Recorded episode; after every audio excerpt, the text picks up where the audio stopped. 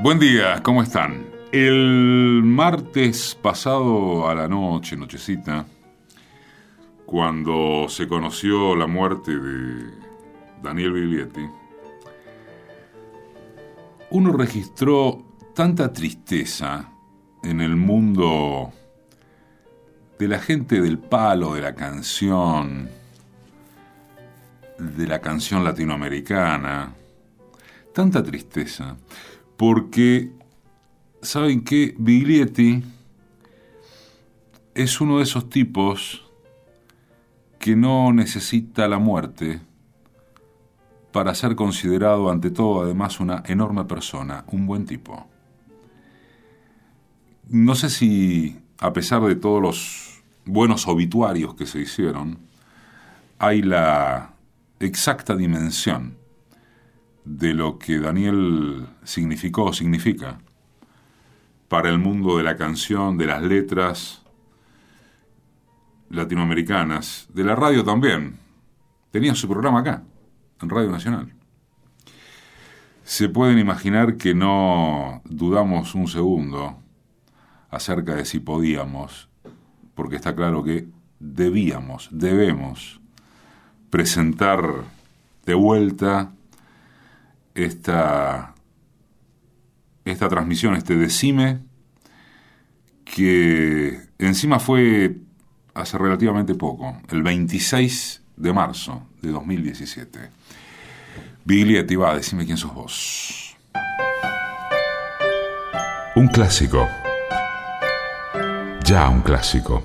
Ojalá que una renovada costumbre como ritual del despertar dominguero.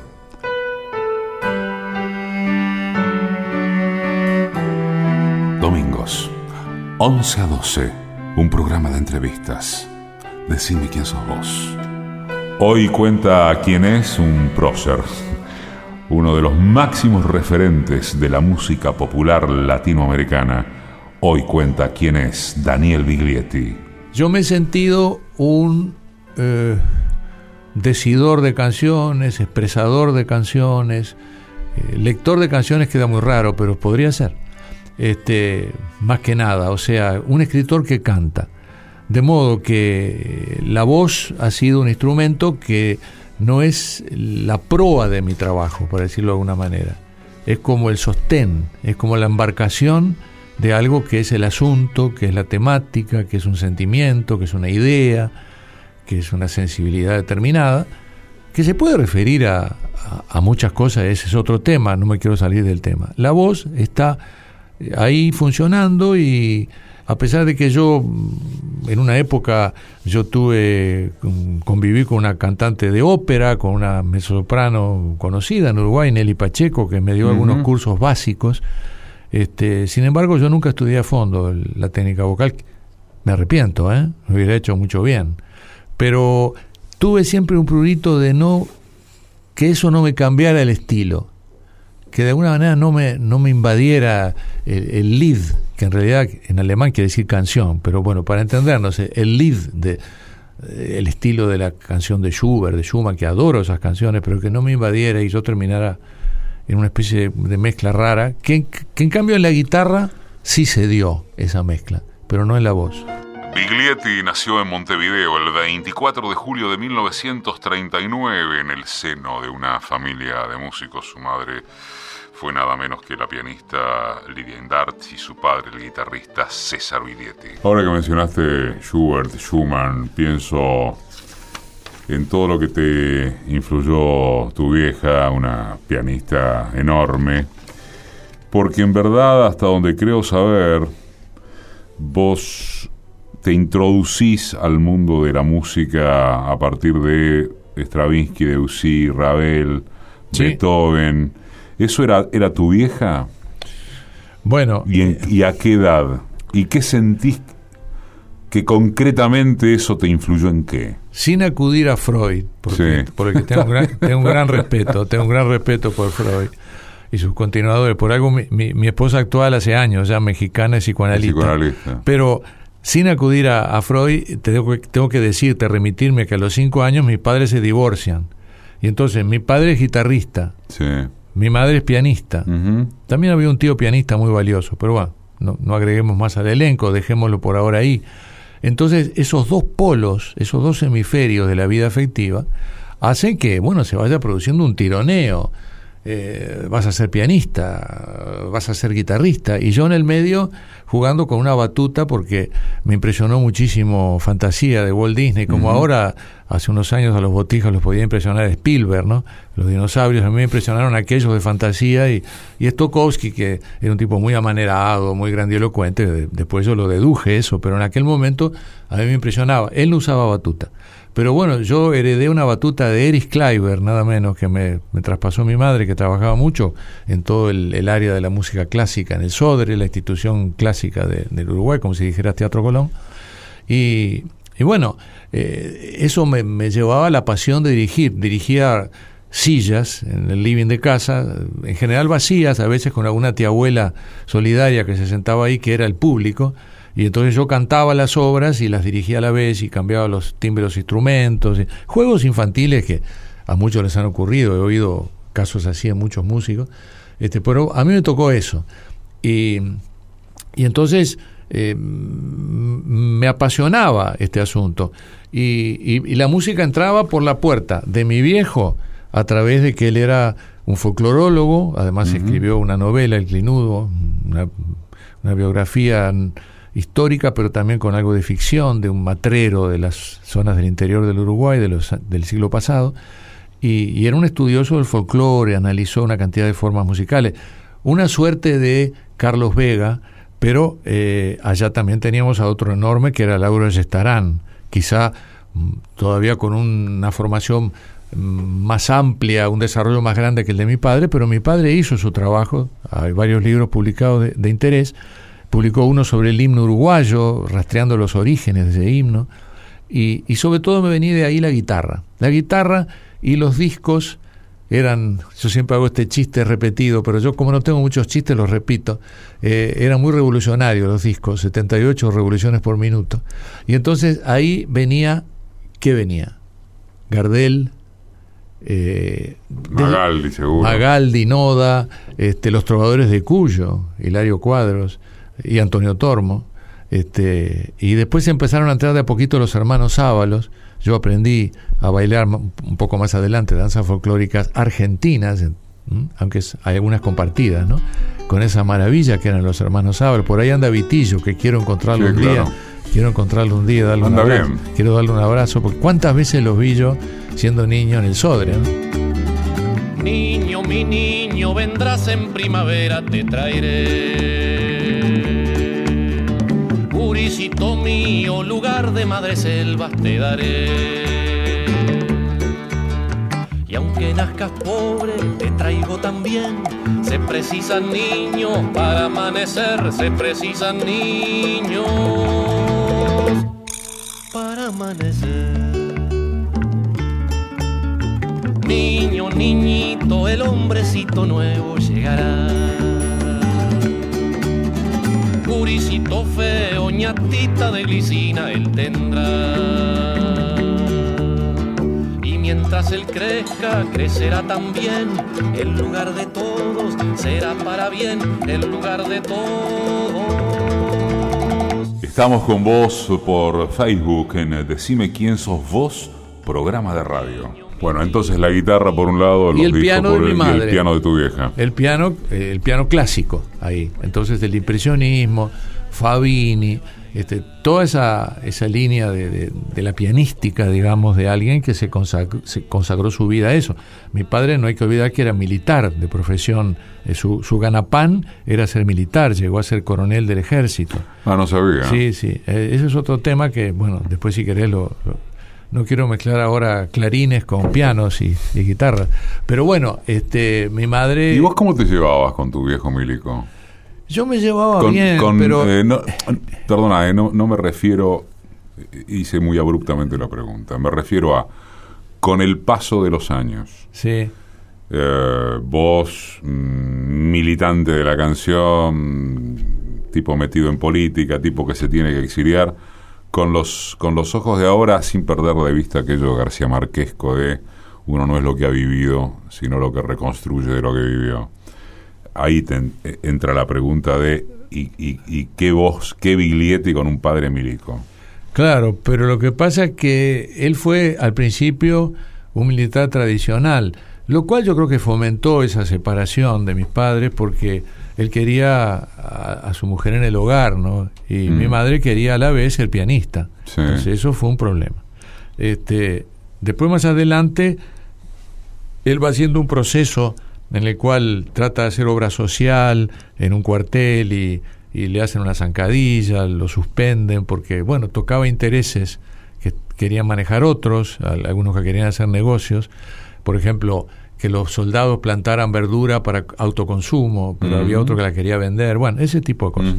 este, y va haciendo un proceso de maduración, también influido por su nueva esposa, María Ledesma, que jugó un rol en esto porque ya venía con ideas progresistas, se fue politizando esa, esa compañera de él y lo fue influyendo. Y también del lado mío y de mis hermanos, tuvo otros hijos, este, y bueno, y todos éramos hijos izquierdosos. Y entonces, de alguna manera, mi viejo fue sensible a eso. Y la influencia de la Revolución Cubana. Y de algunos militares que empezaban a pensar de otra manera. Que hay excepciones. Como en la iglesia hay Camilo Torres o hay figuras así. Sabemos que en el ejército ha habido capitanes Lamarca, ha habido excepciones. Y sin llegar a esos mm, planteos que son mucho más agudos, los que nombré, este, dentro de gentes que razonaron de otra manera en el ejército uruguayo, que era, digamos, menos prusiano, con una tradición menos autoritaria, que no quiero entrar en ese tema con el de acá, pero bueno, era, era otra cosa el ejército. Bueno, iglesia separada del Estado, Por ejemplo.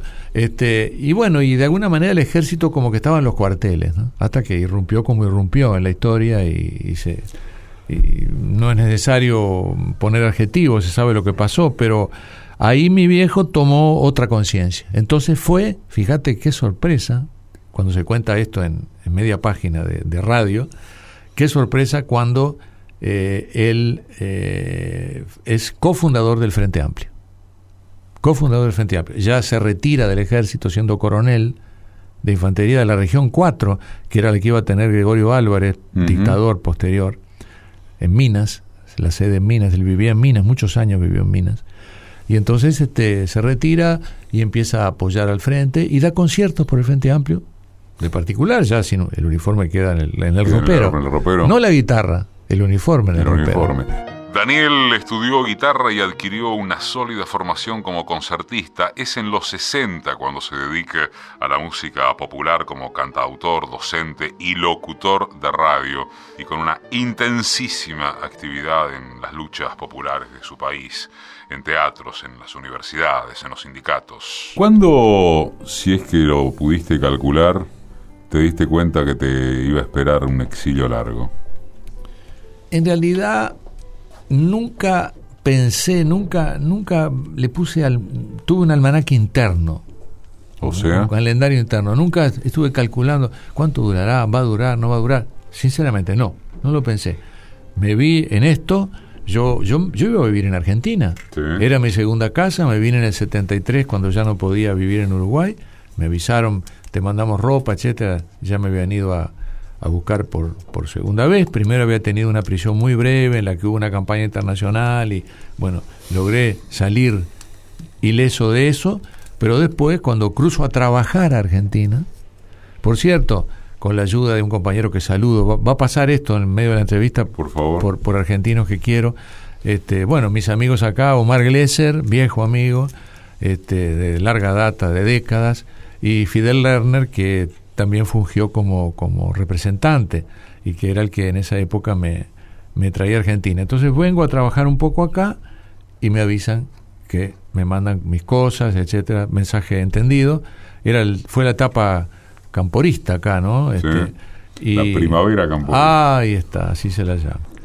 Y entonces, bueno, eh, eso significa que el, mi exilio en Argentina, que no quiero pensar, no cabe mencionar qué hubiera pasado si yo me voy de Argentina. Entonces, eh, por un, trabajo que me surge en Francia. Yo en Francia tenía a mi madre, la pianista que mencionábamos recién, Lida Indart, trabajando allá desde los principios de los 60, en los teatros, en las orquestas, en la ópera. Entonces aprovecho para encontrarme con ella. En ese momento tengo pareja francesa y bueno, eh, y eso empieza a funcionar un poco en Francia y viene el golpe de Chile. A la, semana que yo llego prácticamente a Francia, viene el golpe de Chile. Entonces cambia la vida. Cambió la vida. Empezaron los conciertos solidarios en lugares inimaginables, la Salle Pleyel, la Mutualité, el Théâtre d'Orsay, bueno, en muchas partes de Francia, en general templos de la música, irrumpe la canción, la música popular latinoamericana, como elemento solidario denunciando lo que había pasado en Chile. Claro, la figura de Allende, socialista, motivó muchísimo, por ejemplo, a los franceses, ¿no? a través de Mitterrand y todo eso. Eso cambia mi destino. Entonces... La mujer, que nunca hay que olvidarla, ¿no? Daniel Mitterrand. Sí, la mujer excelente. Una mina con el un trabajo, papel el trabajo increíble. eh, suscribo totalmente a Liberty, suscribo totalmente, porque el trabajo que ella hizo de apoyo a la solidaridad en América Latina, por poner un ejemplo, Las madres. es fantástico. Increíble. Es fantástico. Eh, bueno, de hecho en Francia, ¿qué tenés? ¿Nieto viviendo ahora? Bueno, hijo? tengo a mi hija Trilce, que nació de esa etapa, eh, la- en la etapa de- del exilio en el 81, nace Trilce, con lo cual confieso abiertamente mi, mi- mi pasión por César Vallejo. Este sobre todo que yo conocí a César Vallejo haciendo música sobre él en la mitad de los 60, Pedro Rojas, Massa, todo aquello, me marcó profundamente, un poeta extraordinario. ¿no? ¿Qué pasó? Y un nieto, perdón, Y un nieto, que es ahora tiene apenas un año, este es el hijo de Trilce, se llama Gaspar, y allá están en, en, en, en París. Para escuchar de vuelta las entrevistas, bajarlas, guardarlas, como quieras, es www.decimequiensosvos.com.ar Cantautor, referente, un monstruo. Daniel Biglietti, decime quién sos vos. ¿Qué pasó durante toda esa etapa del exilio con ese archivo que tenés, Memoria Sonora de América Latina, que algunos dicen Sí. que es incalculable, no solo por el valor, sino por la cantidad. Mira, yo si creo... querés empezar por la segunda, ¿es así? ¿Es incalculable lo que juntaste? ¿Y qué pasó en el exilio con eso? Bueno, es incalculable para alguien como yo que no tengo un- características de un de ser un, por ejemplo, un europeo ordenado. Soy un uruguayo desordenado Ah. y he, he ido muy lentamente clasificando, repertoriando, pero la mayor parte de ese exilio está salvada, porque si no sería hasta un problema eso, hasta de humedades, digamos. Este, está salvada porque fue derivada a, a un centro Benedetti que se creó en Alicante, en España. Mario, me, con su generosidad de siempre, me dijo, Daniel, tenemos que hacer algo con ese archivo, donde habían, por ejemplo, yo qué sé, 15 entrevistas a él, seguimientos. Ahí tenés entrevista a Yupanqui. Seguimientos, seguros, figuras que yo fui siguiendo y otras que no, pero que son... Bueno, no voy a dar nombres porque mira, ese... ese ¿Estás loco vos? ¿Cómo lo vas a dar? es muy grande.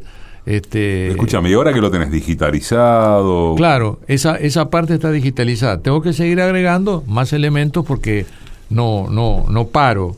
Por decirte algo, hace poco estuve cantando de, un, de un reci- unos recitales en Buenos Aires en Caras y Caretas, como, Sí. como después ha ocurrido ahora en Torcuato Tazo y va a seguir ocurriendo. En, en- Tu cuatotazo volvés 21 y 22 de abril, ¿no? Exactamente, 21 y 22 de ¿Y abril. qué pasó? Este, y, y bueno, y en, en, en, en esa, en esa ac- actividad, sin embargo, se me mezcla. A mí se me ocurre un poquito que me pasa que el cantor que yo soy, o cantautor, como quiera, cantautor no le gustaba a Yupanqui el término, el pero es práctico. El cantautor eh, viene, el, el, hombre de radio le toca el hombro y le dice, che, aflojá, este, déjame cantar. Y, y después yo estoy cantando y viene el hombre de, de la tele, porque también hago tele, y me dice, che, aflojá, déjame hacer tele. Vivo en una especie de triangulación de trabajo que me gusta. Hay mucha gente que hace multioficio. Este, son cosas comunicantes, vasos comunicantes, aunque yo me sigo sintiendo por sobre todo cantautor, pero me encanta la radio y aprecio la televisión. La radio me apasiona. La televisión la voy llevando, me doy cuenta que se pueden hacer cosas muy buenas porque es un instrumento, ¿verdad? Depende de qué se hace con él. Me miré en tus ojos pensando en tu alma, Adelfa Blanca.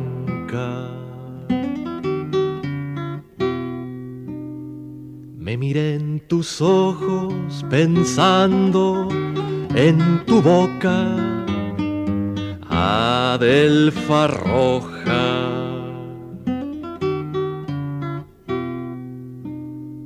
Me miré en tus ojos, pero estabas muerta. Adelfa negra.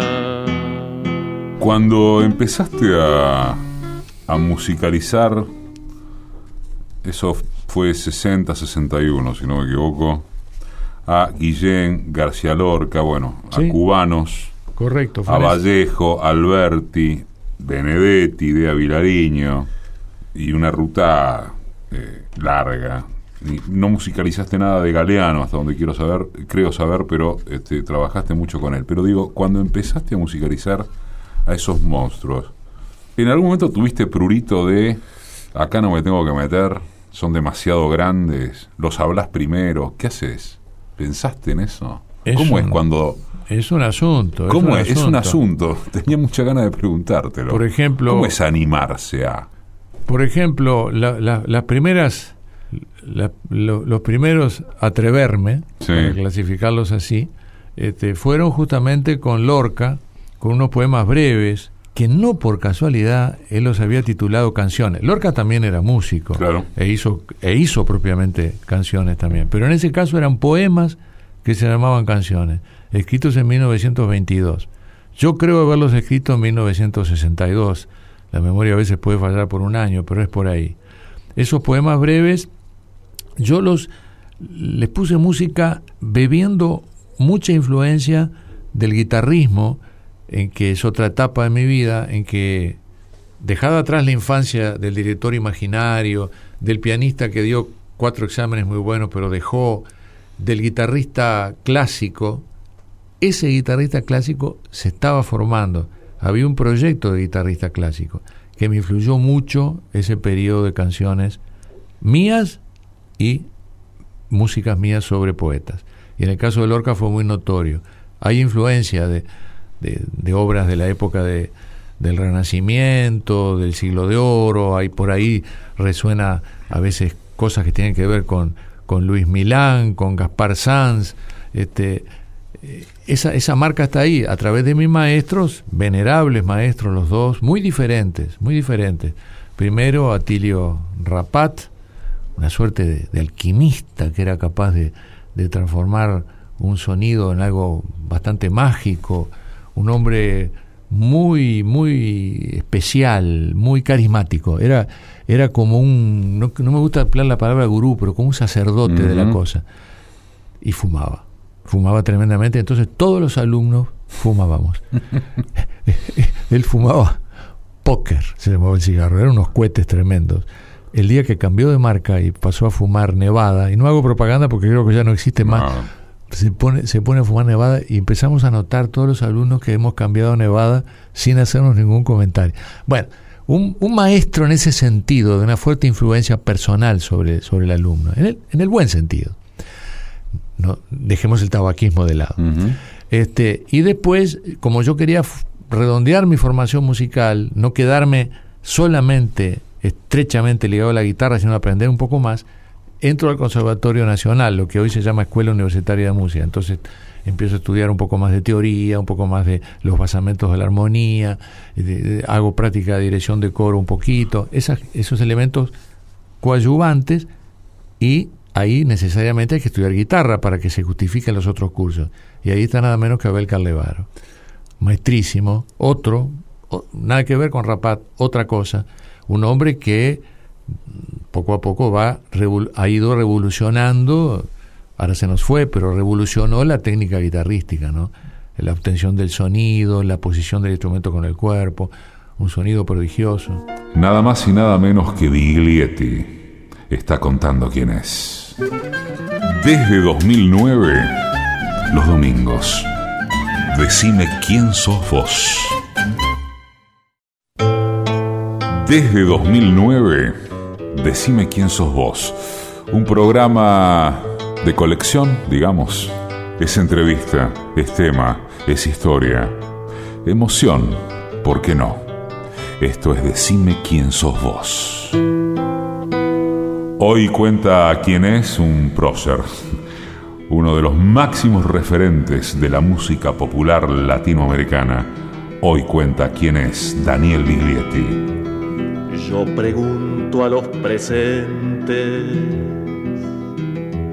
si no se han puesto a pensar que esta tierra es de nosotros y no del que tenga más.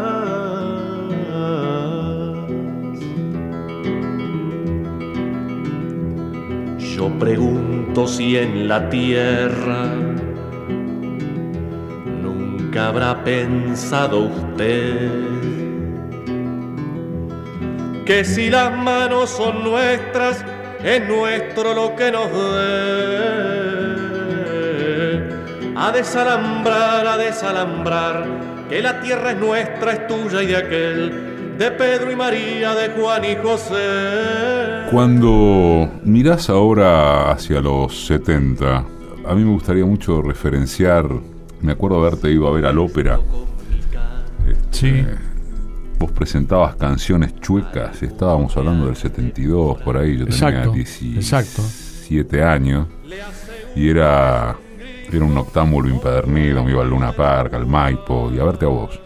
Este, no me voy a olvidar nunca, porque el ópera estallaba eh, con pedir el Santo Padre, a desalambrar. Bueno, sí, sí, sí. Cuando mirás aquella aquella etapa, mm. eh, ¿hay algo que hoy te suene consignista, panfletario o cosa por el estilo? ¿O por el contrario lo reivindicas absolutamente? Bueno, yendo a ese tema, yo me hago mucho la pregunta, me hago mucho la pregunta porque cuando escucho alguna grabación que cada mil años me pasa de cruzarme con alguna toma de esa época o o, hacer una selección para un disco de varios temas, de diferentes tiempos. Este, me hago esa pregunta. Yo creo que siempre está esa cornisa en la cual eh, está el peligro de caer en lo panfletario, aunque el panfleto en sí mismo es un género, ¿eh? pero bueno, yo no lo practiqué ni mucho menos ni, ni lo busqué de profeso, pero siempre reivindico que es un género. Pero no caer en lo, comillas, panfletario, este, consignista, es una palabra que usaste que está bien, está, bien aplicada. Este, y yo creo que, mm, claro, puede sonar a auto, autoafirmación, pero lo digo con toda sinceridad, creo que salí bastante ileso de ese riesgo. Con lo cual, yo no podría hoy hacer una canción con esas características, con ese, con ese mismo eh, tono para decirlo de alguna manera, no musical, sino tono del asunto, ¿no? Este, porque, Con esa épica, digamos. Porque claro, porque además eso me venía.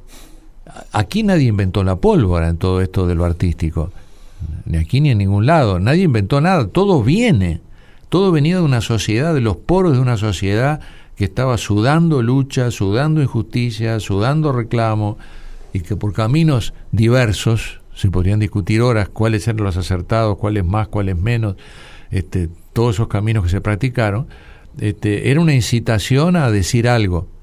Yo me, mm, en, mi tercer disco, yo creo que me acuerdo que escribí un textito atrás donde hablaba de las mezclas musicales que ya mencionábamos, cómo a mí me influía un, un que un Tormo y también un Stravinsky, porque la música es una sola, etcétera, pero también mencionaba eh, la necesidad que yo sentí de la palabra, por lo cual me transformé en esto que a veces se llama trovador, este, la palabra, para decir, para opinar, para equivocarme quizá opinando, pero poder expresarme, ¿no?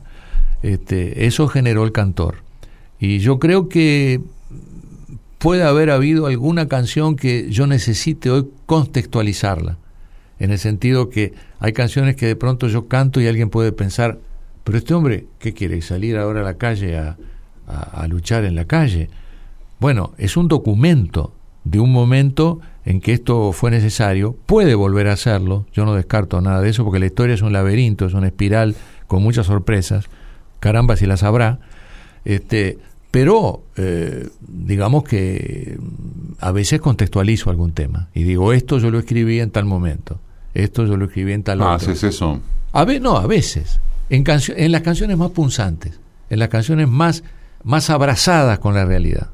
Es lo que capaz le hubiera pasado a la maravillosa Violeta al cantar que dirá Santo Padre, donde, donde menciona un Santo Padre que, ya no es el mismo, o, o, a un Julián Grimau que ya no está, etc. Porque todo tiene una cierta contingencia, todo, todo lo tiene. También cuando Beethoven escribe, saltando diferencias, cuando Beethoven escribe la, la, sinfonía que, que, que, dedica a Napoleón, la heroica es, ¿no? La tercera, este, después tiene que tachar la dedicatoria, ¿verdad? Todo tiene contingencias, eh, abrazos, cambios. Yo no me arrepiento. Si, si, si también la conclusión de este tema es te arrepentís de lo que hiciste, yo no me arrepiento. Lo cual no quiere decir que lo volvería a hacer de la misma manera. Pero tengo un profundo respeto por ese contexto humano que luchó por, contra la injusticia. Vamos a decirlo brevemente para no caer en la retórica. Luchó contra la injusticia buscando un mundo que fuera algo mejor para el ser humano. Eh, un gran respeto por eso, un gran respeto por los que dieron la vida por eso y sin ahora dramatizar, a pesar de que estamos en unas fechas ahora en marzo muy fuertes en este país y, y, vale decirlo. No, no, no nos arrepentimos y nada fue inútil y todo, pienso, valió la pena, a pesar del enorme costo de sufrimiento y que esto, las palabras son fáciles de pronunciar y haber vivido los hechos es otra cosa. Pero sin embargo, por respeto a los que vivieron esos hechos, por respeto a un, a un por ponerte un caso que anoche me desvelé antes de viajar mirando una noticia que había salido, una referencia, pensando en un Rodolfo Walsh, por ejemplo, por respeto a, a todos esos seres, no, no hay arrepentimiento y todo valió la pena. Es en 1973 cuando Biglietti se exilia en Argentina y más tarde en Francia por 11 años. En ese exilio recorre con su canto de Europa, Latinoamérica, África, Australia y regresa a Montevideo el primero de septiembre de 1984, recibido por una multitud en el recital quizá más emocionante de sus años de carrera. Desde entonces edita numerosísimos trabajos, entre los cuales está el A dos voces con Mario Benedetti. ¿Qué te pasa, ya que mencionaste marzo, la fecha que es, es eso en Argentina, la movilización que hay acá con ese tema de parte de los, vamos a llamarles sectores masivos, pero los sectores más significativos de la sociedad. Uno siempre cree que hay la diferencia entre lo significativo y lo representativo si fuera por lo representativo, las madres en su momento eran las viejas locas y después terminan siendo un símbolo universal. Eh, ¿Qué te pasa en la relación con la Argentina? A vos, uruguayo, de izquierda, progre, como quieras. Sí.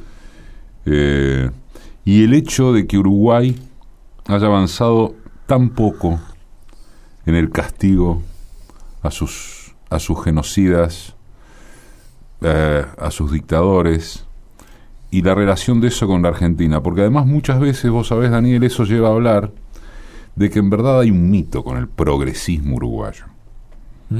¿A vos qué te pasa con eso? Bueno, yo creo que en general, y es una cosa que yo digo desde hace muchos años, antes de que entrara toda esta temática tan fuerte, ¿no? Siempre he dicho que los argentinos, acá entre amigos, he dicho, ustedes idealizan mucho el Uruguay y te necesitan en Uruguay. Me acuerdo una caricatura de, de Rep, una vieja caricatura de Rep en página 12, de la tira esa, mm. este, que el personaje... ¿La de la contratapa de página o en, sí, humor? Sí, el flaco, ¿cómo se llamaba el personaje? No me acuerdo ahora. Este, Gaspar el Revolú. Gaspar el Revolú. En un momento dice, eh, nombra símbolos de, de Uruguay, culturales, políticos, y dice Uruguay, mi Cuba de bolsillo o, de, algo así, ¿no? Este, y yo creo que eh, no, no, dice de bolsillo en mal sentido, dice mi, pequeño eh, refugio ahí que tengo. Yo creo que sí, que se idealizó mucho al Uruguay, con las diferencias del caso que vos señalabas hace un rato, en línea de ejército, iglesia, etcétera. Pero, pero por otro lado, este, yo creo que acá se siguió adelante con una política de frente al tema de los derechos humanos muy importante, muy importante, desde, desde momentos en que, bueno, hubieron hechos simbólicos.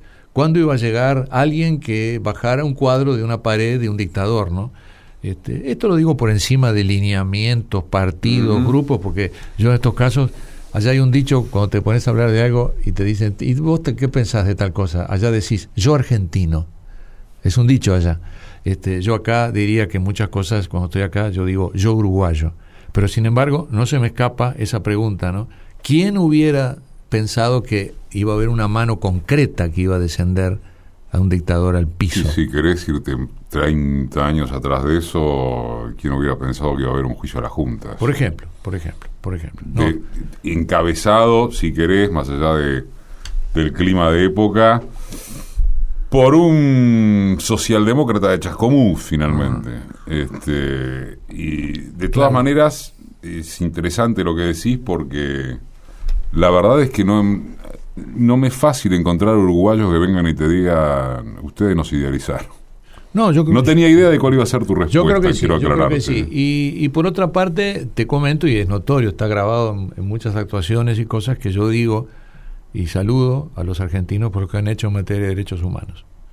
Los saludo. Los saludo porque ha sido un camino ejemplar. Dentro de un tema que es inagotable, que nunca se va a poder saldar totalmente, porque eso lo sabemos todos. Nunca se va a poder poder llegar a saber todo, de todos, de todas absolutamente.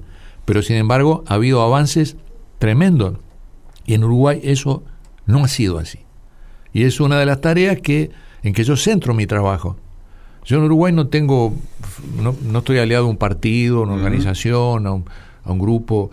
Bueno, lo que yo pienso políticamente se puede ir deduciendo de mis canciones. No necesariamente de las viejas, en parte sí, pero de canciones más recientes. Hay un razonamiento, hay un sentir a través de las canciones, se deduce.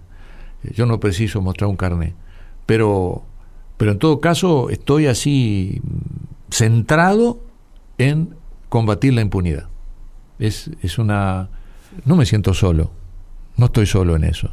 Hay grupos humanos que lo hacen y que, eh, digamos, desbordan los cauces partidarios. Este, hay gente que lo piensa, hay gente que lo hace, este, y, bueno, pienso que ese camino hay que seguirlo profundizando, aunque hayan problemáticas, como pasó ahora con los juicios de Roma, siempre hay accidentes de camino, dificultades, pero hay que insistir. Y Argentina ha sido, hasta nuevo aviso, un, un ejemplo. Hasta ahí, un ejemplo. El Facebook es Decime quién sos vos programa de radio. Cantautor, un monstruo. Daniel Biglietti, decime quién sos vos. ¿Qué te está pasando cuando girás por América Latina ahora? Con el clima de época. Sí. Y, además, si querés, la puntualidad de este momento, si cabe la figura, donde se venía de una suerte de setentismo redivivo con todas las distancias, a partir de derechas derrotadas electoralmente, que creo que como concepto es mucho más fuerte que decir triunfaron procesos de izquierda, porque eso se puede discutir, pero que hubo derechas derrotadas no cabe ninguna duda. Y ahora pasa el golpe en Brasil, pasa Macri, pasa no sé qué va a pasar en Ecuador, este, pasa la inestabilidad en Venezuela, más allá del, de la guerra mediática y de lo que muestra. Bueno, pasa México, ¿no? Oh, Convertido en una, en una suerte de colonia asumida. Y entonces a vos, ¿qué te pasa? Porque la, la vida te dio la fortuna, bueno, nos dio, de vivir un proceso progre que yo creo que después de los 70 y tras la derrota de los 80 pensamos que no íbamos a ver y apareció un tipo que bajó un cuadro. Poner, me, gustó la figura. ¿Y ahora? Sí, y ahora y en la diversidad de esos mapas que, que están en movimiento, que, que, van sufriendo cambios internos, eh, nosotros estamos muchas veces acostumbrados, y yo a veces lo hago, a, la imagen de la, de la, de la América unida, de, esa sola América de, la que somos todos. Pero sin embargo, hay que ser consciente de matices, de, de, ritmos cardíacos de cada historia, de cada sociedad. Este, hay diferencias en todos esos mapas que nombraste, pero es cierto que hay una impronta general de, de avance de las derechas, de una manera de frenar toda posibilidad de que aparezca una nueva edición de la rebelión. Porque no va a ser igual que la rebelión anterior. Eso sería... La historia no se repite. En este sentido, no se repite. Pero hay indicios de que hay generaciones nuevas. Es muy fácil desde el podio de la edad decir que los muchachos no saben, no tienen memoria. Pero bueno, este, a ellos les ha tocado una, una etapa de página en blanco muy dura que a nosotros no nos tocó. A nosotros no nos tocó eso. Y bueno, y hay que escribir una nueva historia, hay que pensar nuevas acciones, nuevos caminos, este, y, eso lleva trabajo, lleva tiempo, y hay que confiar en el relevo. Si no estamos condenados a un, a un fracaso que va más allá de lo generacional, ¿verdad? Entonces, eh, bueno, eh, cuando yo me muevo, vos me decís, cuando, te moves en América Latina, que no es todo lo que yo quisiera, eh, por cierto, ojalá pudiera moverme más, pero cuando he ido a cantar a Brasil o he ido a cantar a, a México, a, a, Bolivia, a Venezuela, eh, encontrás que hay un hilo que une todo eso, por, por, por arriba de las diferencias. Está ese hilo fuerte, está ese hilo para, para volver a tejer, pero viene la tijera, ¿no? Viene la tijera que quiere cortar todo intento de tejido nuevo. Este, y hay que estar muy atento a eso porque hay mucha fuerza detrás de eso, hay mucho poder económico. Todo esto es un, tema más económico, es volver a sojuzgar para explotar mejor, ¿verdad? Este, y en todo eso de los países que nombraste, yo pondría, no como punta de lanza porque no tiene sentido, pero sí como un país tremendamente dolido y Haití, lo que está pasando en Haití, ¿no? Tremendo, tremendo. Ahora yo tuve contacto con, hicimos un acto solidario con Haití en, en el velódromo de Montevideo, que llovió un poco y, eso quitó un poquito de público, pero hubo una pasión muy grande de solidaridad con Haití, que es un país que está desangrado, ¿no? Desangrado. Y estamos desconformes, aparte del tema que hablábamos de los derechos humanos, de la, política tímida, eh, zigzagueante sobre los derechos humanos, estamos esperando que eh, se retiren las tropas de la MINUSTA de, Haití, que también ustedes tienen tropas allí. Este, ahora el presidente Tabaré Vázquez acaba de, comentar que van a ser retiradas en abril. Bueno, bienvenido sea ese retiro que Chiflé, nuestro legislador Chiflé, Guillermo Chiflé, renunció en 2005 a su cargo en la Cámara en discrepancia con el envío de tropas uruguayas a Haití. Y tenía toda la razón, socialista. Este, entonces, bueno, Mirá los años que pasaron, Durante muchos años fue imposible encontrar los discos de Biglietti previos a la dictadura, porque el sello Orfeo pasó a manos multinacionales. En 1999, después de un largo juicio, logra recuperar sus derechos y paralelo a su actividad como músico concreta una intensa tarea de investigación y difusión de la música latinoamericana. Está ese archivo musical Memoria Sonora de América Latina que incluye además entrevistas a músicos y escritores. Hace un rato mencionaste Cuba, ya que estamos en recorrido de mapa eh, latinoamericano y de lo que te impactaron los cubanos en su momento. Eh, ¿Volviste a Cuba hace poco? Sí, hace poco volví. Este, y, te encontraste con qué? Mira, sentimental e ideológicamente. Cuando me nombraste a Cuba te iba a decir enseguida, porque venía justito, que es la isla de la otra cara, si pensamos con Haití, ¿no? Es aquello, bueno, Haití es aquello que era el destino de Cuba de no haber habido revolución. Exactamente, exactamente. Eso hasta hasta un tipo de derecha con honestidad intelectual te lo tiene, que reconocer. Tiene que admitirlo, tiene que admitirlo. Este, y con honestidad intelectual, un tipo de izquierda como somos muchos de nosotros, yo, yo, tengo que mencionar que sí, que hay cambios en Cuba, que Cuba no podía permanecer estática, que es enigmático lo que puede pasar con toda esta revisión de la relación con Estados Unidos, pero que también, otra vez vuelvo a la imagen del podio, del dedito en alto, aunque sea el dedito izquierdo, hay que ponerse en la situación real de Cuba, ver qué va pasando, qué va ocurriendo, cómo se maneja esa, esa cosa de, del del, del, aquí, no es el gran hermano, ¿no? Como Norwell, es el gran vecino, ¿no? Que, que, se venga otra vez a meter. Vamos a ver qué pasa, además, con una nueva administración norteamericana como la de Trump, este, qué es lo que va a ir pasando. Pero yo respiré dentro del trabajo que tuve en Cuba, que fue en este caso muy dentro de una burbuja. Yo a veces he pasado más tiempo en Cuba grabando, conviviendo con más cantores, gente. Esta vez fue más acotado por razones de tiempo mía. Yo fui a hacer un homenaje a Benedetti, que por cierto tengo ganas de presentarlo de nuevo en Argentina. una, una evocación de Benedetti con imágenes, con un contrapunto con imágenes, testimonios suyos, lectura de poemas y todo eso. Este, estuve muy dentro de una burbuja. Entonces estuve en Casa de las Américas, estuve en la UNEAC, la Unión de Escritores, este, entre, entre hermanos, hermanos de, de, oficio, de, de, ideas. bueno, de hecho te presenta a Silvio Rodríguez, ¿no? Pero sí, por ejemplo, seguro, Silvio vino y tuvo la generosidad de presentarme, Vicente Feliu de cantar una canción, este, pero yo siento que hay una lealtad hacia, hacia la Revolución Cubana, no exenta de que nuevas generaciones se hagan preguntas y, y, busquen seguir avanzando y no, no oxidarse, no oxidarse. Es lo que me parece.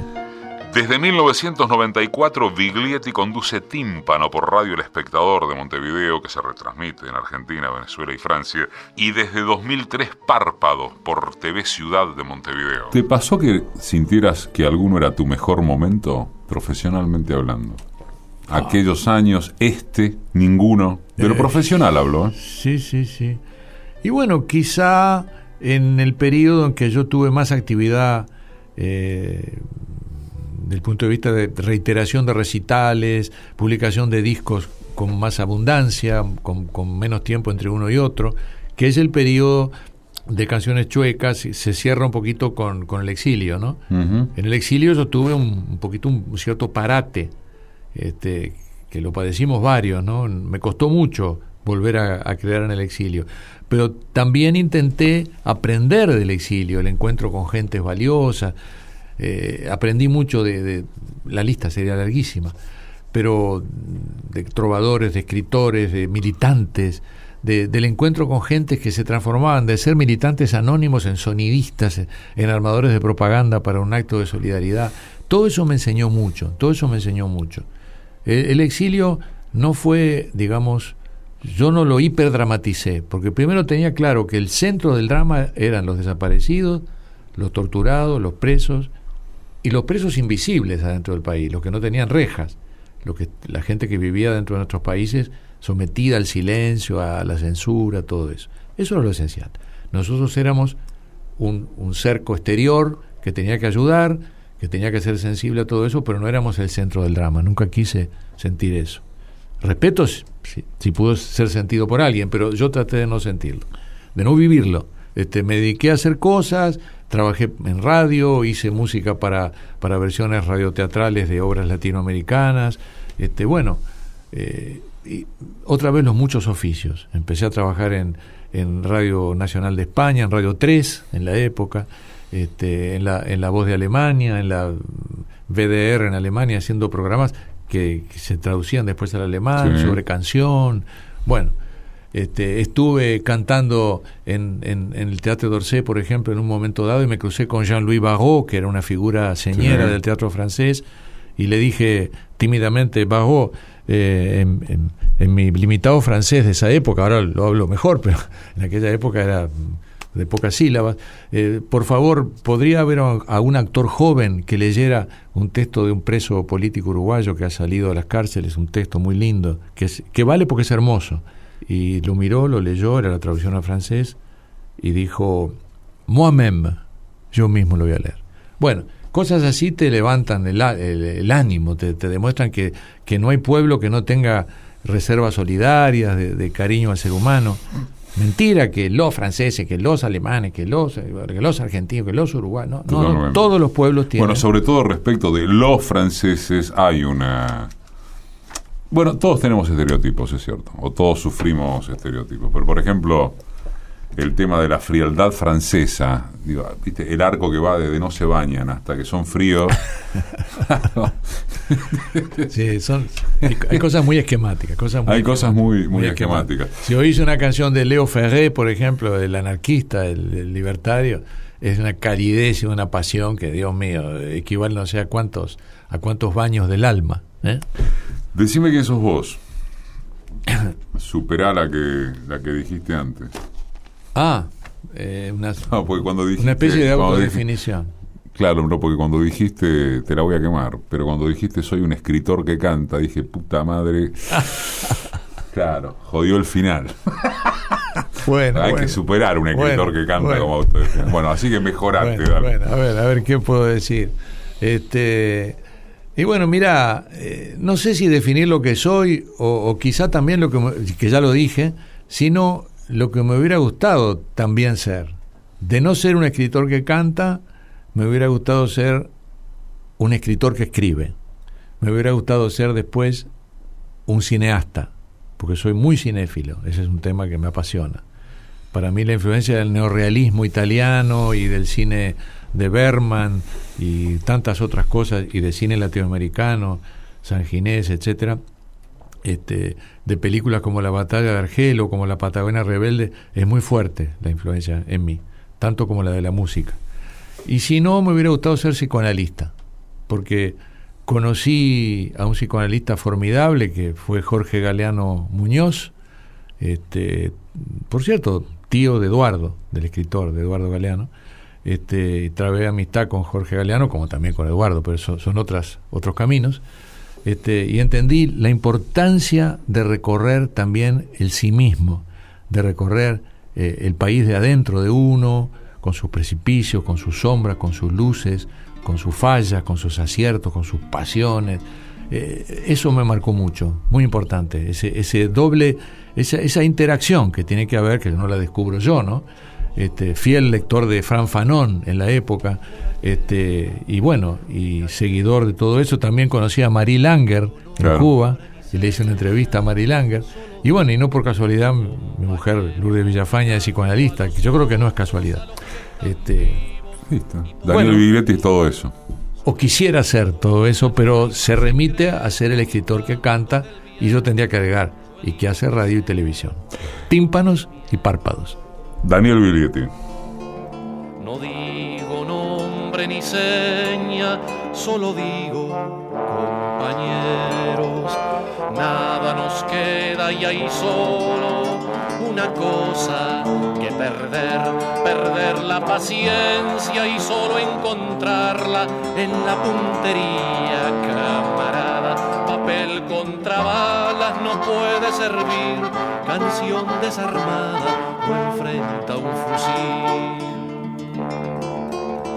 Mira la patria que nace entre todos repartida. La sangre libre se acerca, ya nos trae la nueva vida. La sangre de Tupac, la sangre de Amaru, la sangre que grita, libérate hermano.